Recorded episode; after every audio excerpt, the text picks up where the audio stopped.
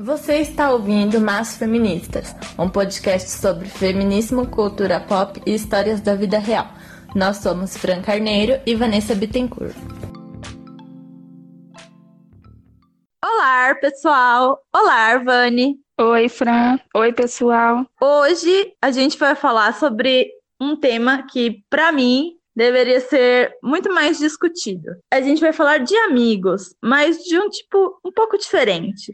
E se você for igual a gente, talvez você tenha sonhado em algum momento na sua vida com um belo grupo de amigos, igual a gente via nos filmes de comédia romântica, ou quando assistia Friends, ou quando assistia How I Met Your Mother. Ou talvez, se você for mais parecida comigo, você sonhasse em ter uma melhor amiga de infância, que era aquela pessoa que ia te acompanhar o resto da sua vida talvez você tenha tido uma pessoa que era incrível para você, que só queria seu bem, que sempre convencia você a não sair com aquela outra pessoa, a não investir naquele projeto porque você não tinha pensado bem e precisava pensar melhor nele que te enche de pergunta, mesmo quando você fala que você não quer conversar sobre determinada situação. Aquela pessoa que fica brava quando você não quer sair de casa e não tá afim de fazer nada, mas que ao mesmo tempo, quando você precisa dela, ela te enche de desculpinha.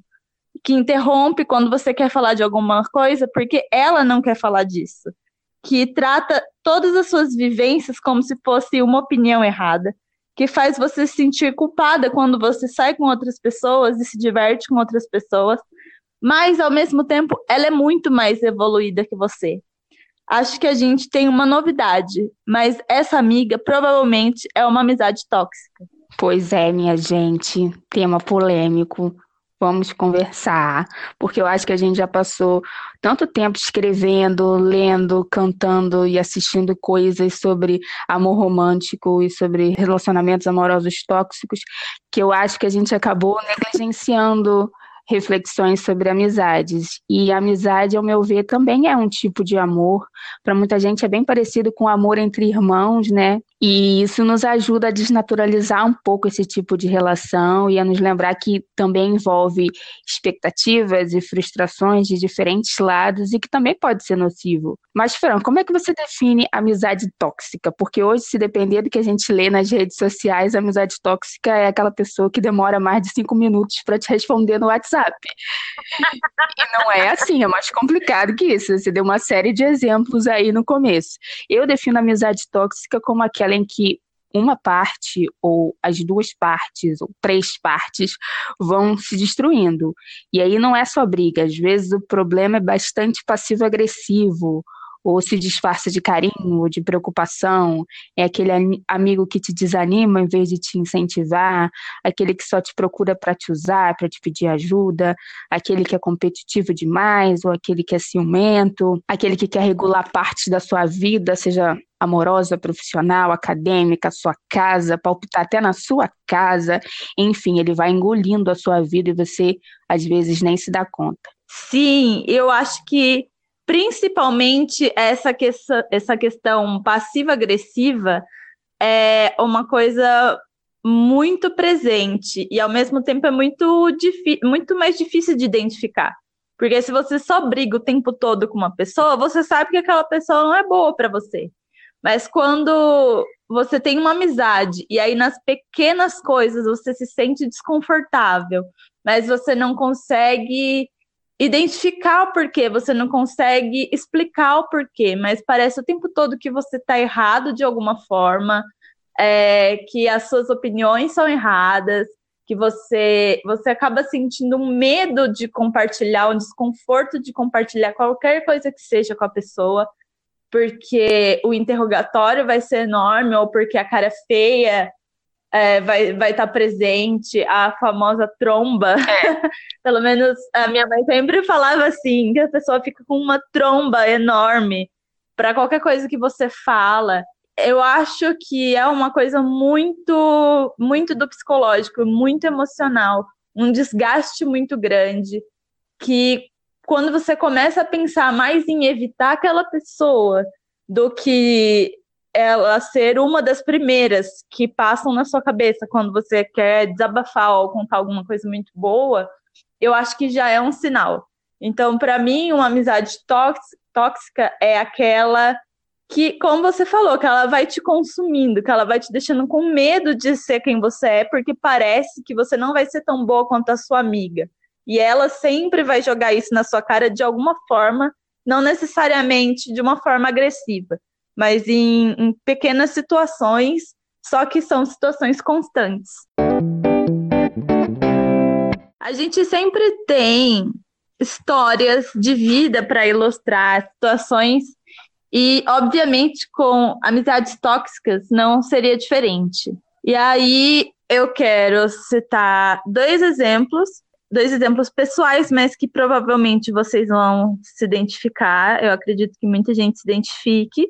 E uma história é de dois anos atrás, de uma pessoa que eu conheci num grupo de amigos, assim, de outra pessoa, um grupo que eu frequentava, mas ela acabou ficando muito próxima a mim por temas em comum, por assuntos e interesses em comum, e em pouquíssimo tempo a gente estava muito grudada. Essa pessoa começou a frequentar minha casa, ela conhecia as minhas amigas, ela começou a trabalhar junto comigo e isso gerou, acabou gerando muito problema, porque em determinado momento ela não me escutava mais. E quando eu pedia alguma coisa, ou eu perguntava alguma coisa, ou eu explicava como alguma coisa tinha que ser feita, é, os comentários eram sempre levados por um lado extremamente pessoal como se eu estivesse repreendendo e não só passando o trabalho. A, a, a relação começou a ficar muito estranha, assim. A, as amizades acabaram ficando divididas, as minhas amizades acabaram tomando as dores dela. Eu me afastei cada vez mais, porque geralmente é esse jeito que eu tenho de tentar não entrar em nenhuma briga por mais que aquilo me fizesse mal, por mais que eu sentisse falta da pessoa, eu deixei passar um tempo, deixei as coisas esfriarem para tentar conversar de novo. E o que eu recebi foram muito. É, muitos comentários muito odiosos assim, e muitas acusações muito pesadas. Então, a visão que ela me fez ter de mim mesma era como se eu fosse uma pessoa horrível e que só queria destruí-la quando no fundo eu talvez nem consiga explicar exatamente o ponto onde isso começou, o que que isso, como isso começou a se desenvolver. É, eu nunca fui o tipo de pessoa que passa a mão na cabeça, mas eu também nunca fui o tipo de pessoa que deixa uma amiga desamparada. E ali naquele momento eu me sentia não só desamparada, como extremamente atacada. E foi assim sim, essa foi uma das coisas que me fizeram decidir me afastar de vez. É, outras, várias outras questões é, pessoais dela, pessoais minha, fizeram com que essa amizade chegasse ao final. Mas foi o um momento onde eu me senti muito sozinha, além de sentir muita falta dela, porque infelizmente era uma pessoa que eu gostava muito, e então eu às vezes sinto falta até hoje mas já não estava me fazendo bem, estava é, ficando uma coisa muito doentia. E na, no momento que eu estava, eu não precisava mais disso. Mas foi é, uma decisão muito sábia. E quando o blog Lugar de Mulher ainda estava no ar, tinha um texto sobre o manifesto pelas ex-amizades que eu gostava muito, porque eu sempre lembrava disso, de como é difícil as pessoas aceitarem um término de uma amizade. E esse texto me fazia sentir muito contemplada. Porém, como nem tudo são flores e nem todas as decisões são simples, eu ainda mantenho amizade com uma pessoa que eu gostaria, na verdade, que fosse uma ex-amiga, que é uma pessoa que cumpre várias das coisas que eu falei no começo, que é uma pessoa que faz eu me sentir acuada, que faz eu me sentir com medo, que me faz sentir insegura toda vez que eu tenho alguma ideia ou quero fazer alguma coisa, que é uma pessoa que já brigou comigo por decisões que eu tomei para minha vida, que é uma pessoa que se acha muito à frente de mim, que se acha é, muito mais madura, que acha que vê as coisas diferentes, que não aceita que a, a minha vivência seja a minha vivência e não uma opinião que está afrontando a dela. Mas é, existe uma, alguma coisa muito presente ainda que me impede de, de romper esse laço. É, seja o, o círculo de amigos em comum, seja a história que a gente carrega, porque já são quase 10 anos com, com essa pessoa presente. É uma questão que eu ainda preciso resolver, porque são situações que ficaram mal, resolvidas, e isso faz com que a cada comentário diminuindo o que eu quero ou o que eu gosto, que tudo isso vem à tona junto. Ainda não consegui, são quase 10 anos de amizade nessas idas e vindas. Às vezes lembrar de pequenas coisas boas, quase como um relacionamento amoroso, faz com que eu me sinta dependente ou errada de não querer essa pessoa por perto.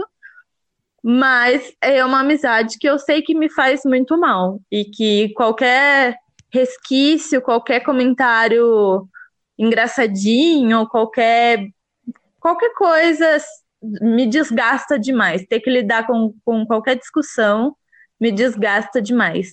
Como eu disse, às vezes a gente tem todo um círculo de amizades que fazem com que essas pessoas tóxicas estejam sempre presentes. É, uhum. você falou de casos que eu tenho certeza que muita gente vai conseguir se identificar na vida adulta.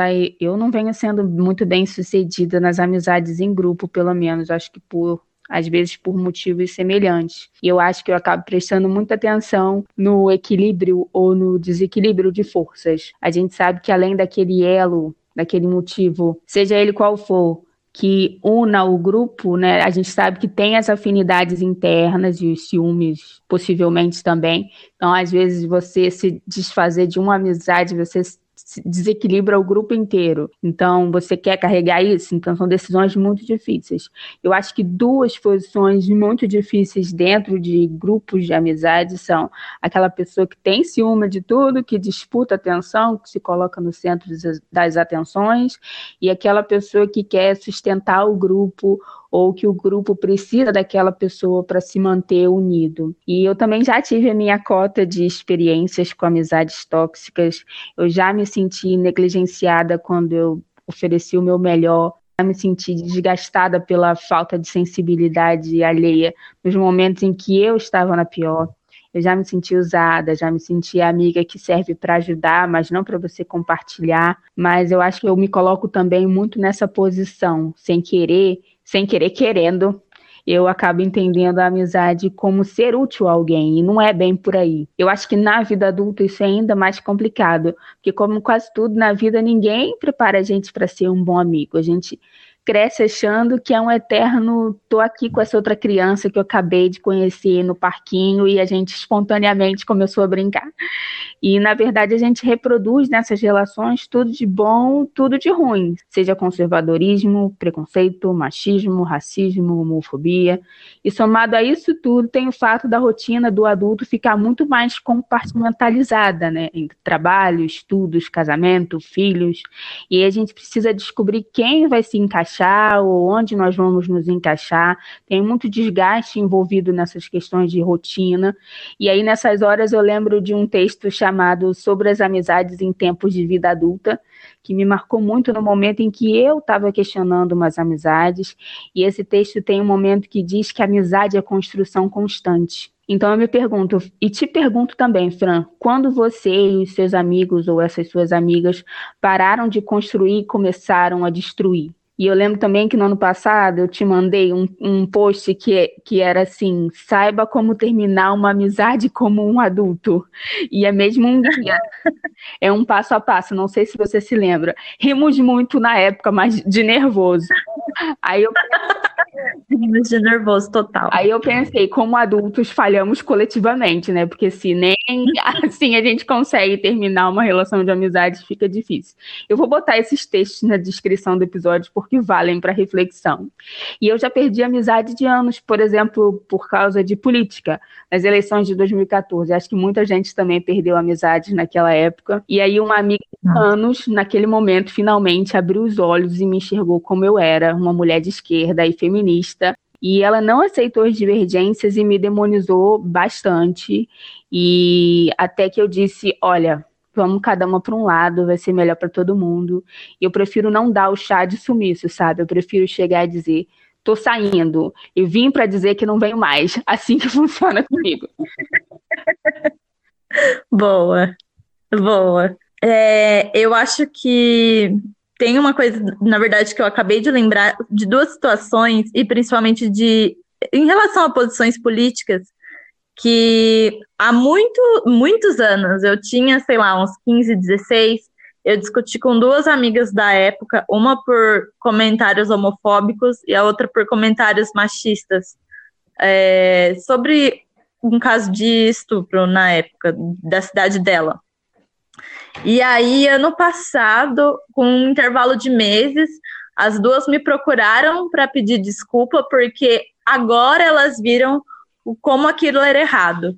Então, a gente acha sempre que as pessoas, geralmente as amizades que a gente mantém, que concordam com a gente por bastante tempo, que elas vão se manter, mas do mesmo jeito que as pessoas melhoram e mudam de opinião para pior, para melhor, aliás, desculpa, elas também mudam de opinião para pior. E às vezes essas opiniões piores são destrutivas para você.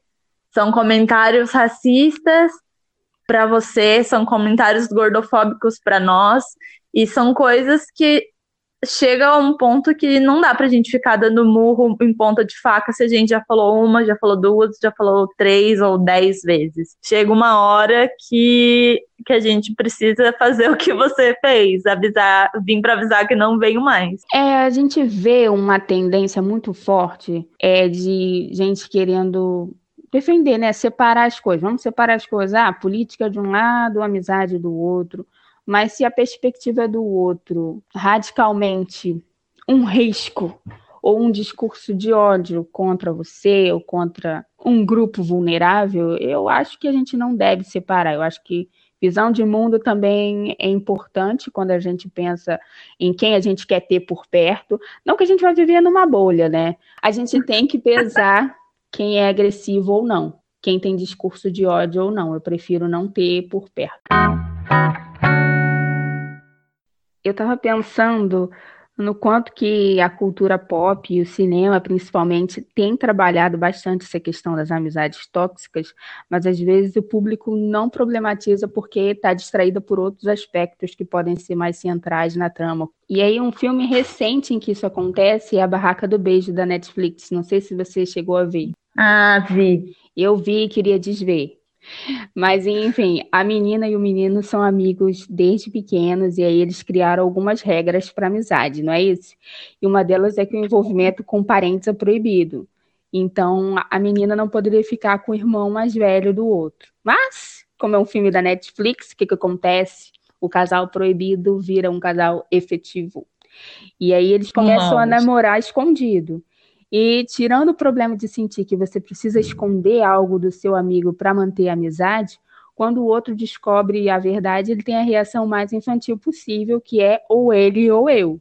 E uma amizade que tenta controlar a sua vida amorosa é, sem dúvida, um alerta vermelho. Hum. E eu acho que tem o clássico, atenção jovens, quem não assistiu, por favor, procurar no Google que é As Patricinhas de Beverly Hills. Fizeram minha alegria nos anos 90. Por favor, me permitam entregar a idade agora. É, você assistiu, Fran, esse filme? Eu vou te fazer uma confissão agora que eu sou muito ruim com filmes clássicos. Não é possível. Você não quer entregar a idade, confessa. Mas enfim. No, ah, é verdade. No filme, no filme a protagonista, a Cher, quer transformar a garota nova da escola no seu novo projeto. Então ela quer mudar o visual dela, quer mudar o comportamento dela, quer escolher quem ela quer namorar, enfim, quer transformar essa menina nova numa outra Cher. Mas amigos não são projetos e nem sempre o que você quer é o melhor para os seus amigos. Você não pode idealizá-los a esse ponto, não pode transformá-los num projeto a esse ponto. Então isso é bem assustador no filme, tirando a parte de que ah, os looks maravilhosos, mas essa parte é bem assustadora no filme. Eu acho que tem um filme recente, que eu acho que é esse você deve ter assistido, que é Meninas Malvadas. Sim. É, tem algo de parecido aí, a história da garota novata que quer se encaixar na escola, no, no grupinho das populares. E aí as meninas que escreviam no livro do Arraso, que era praticamente um dossiê bullying, só com fofocas e maldades sobre as outras meninas. E aí quando o livro é vazado na escola, as meninas são obrigadas a confrontar aquela competitividade, aquela falsidade. Então, pelo menos em algum nível, tem problematização das amizades entre meninas nesse filme. E quando eu penso em amizades femininas, para mim é inevitável lembrar da Helena Ferrante, que escreveu uma série inteira de livros sobre uma amizade entre mulheres intensa e, em algum sentido, competitiva. E aí, numa entrevista que está naquele livro Franto Malha, ela disse que a amizade feminina foi deixada sem regras. Nem os padrões dos homens foram impostos para a gente. E aí eu me refiro, por exemplo, ao silêncio conveniente, à camaradagem e à defesa um do outro, não importa o quê.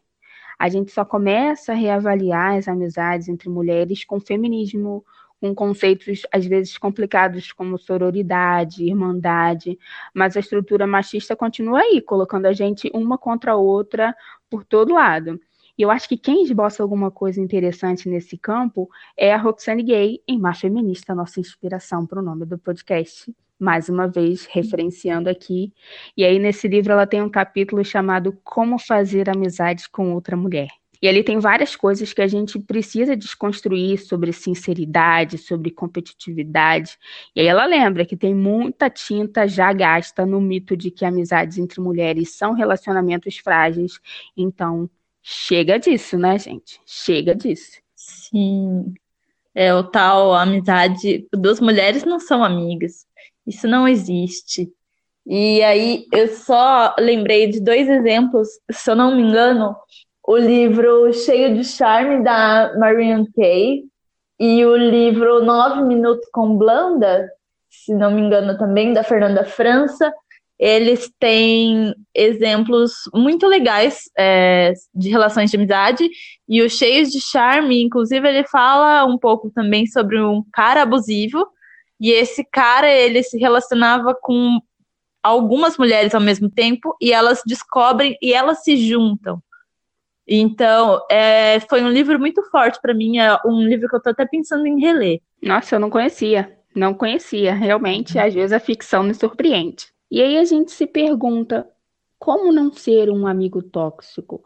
Eu acho importante também a gente fazer essa autocrítica. Não adianta a gente só sair apontando amizades tóxicas e compartilhando casos.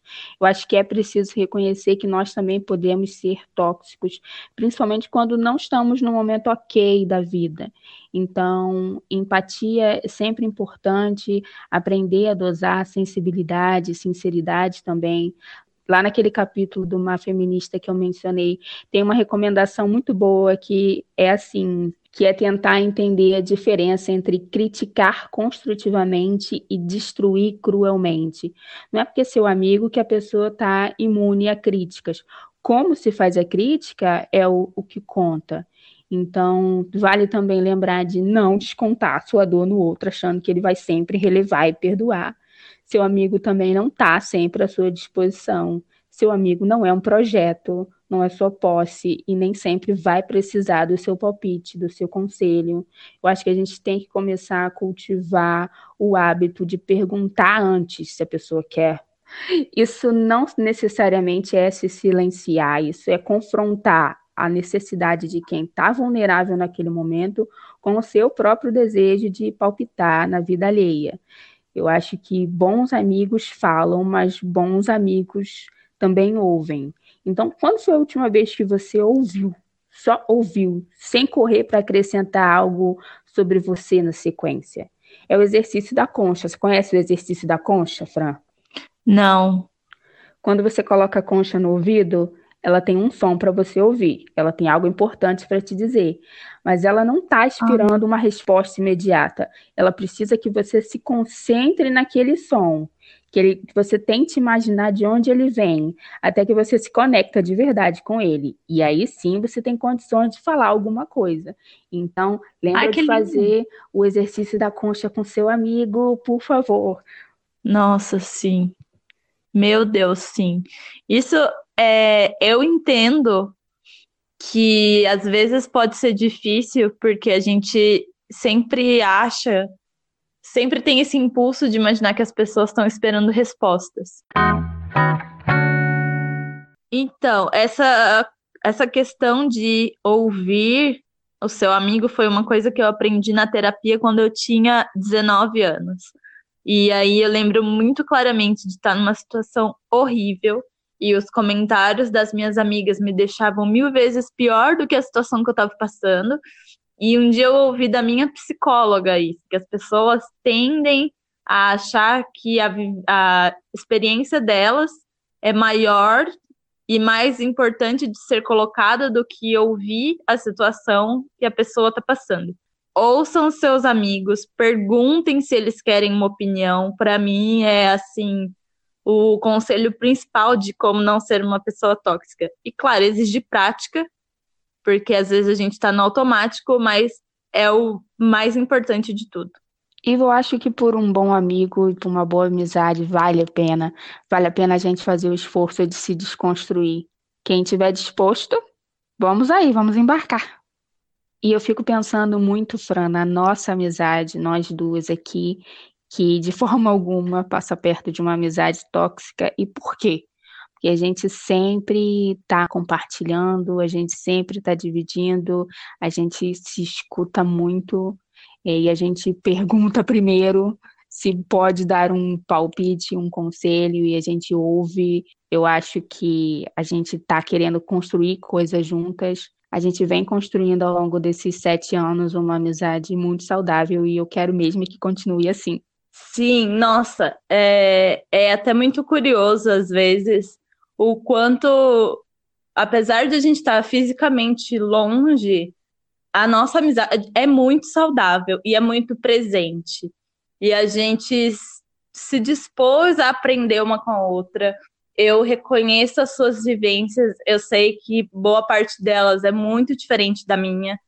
É, e ao mesmo tempo, eu sei que a gente tem vivências parecidas eu sei que você tem uma base, uma base cultural no geral, uma base familiar diferente da minha e ao mesmo tempo a gente consegue entrelaçar essas, essas histórias, esses acontecimentos, a gente consegue manter um diálogo e se preocupar com a outra, sei lá, que seja às seis da manhã ou que seja às onze da noite. E isso não é um esforço, eu acho que a amizade não tem que ser um esforço e pra gente é muito natural. É, tá, tá disposto, tá aberto a ouvir o outro lado, a perguntar o outro lado, a entender que às vezes o momento de dar um palpite ou de dar um conselho não é aquele.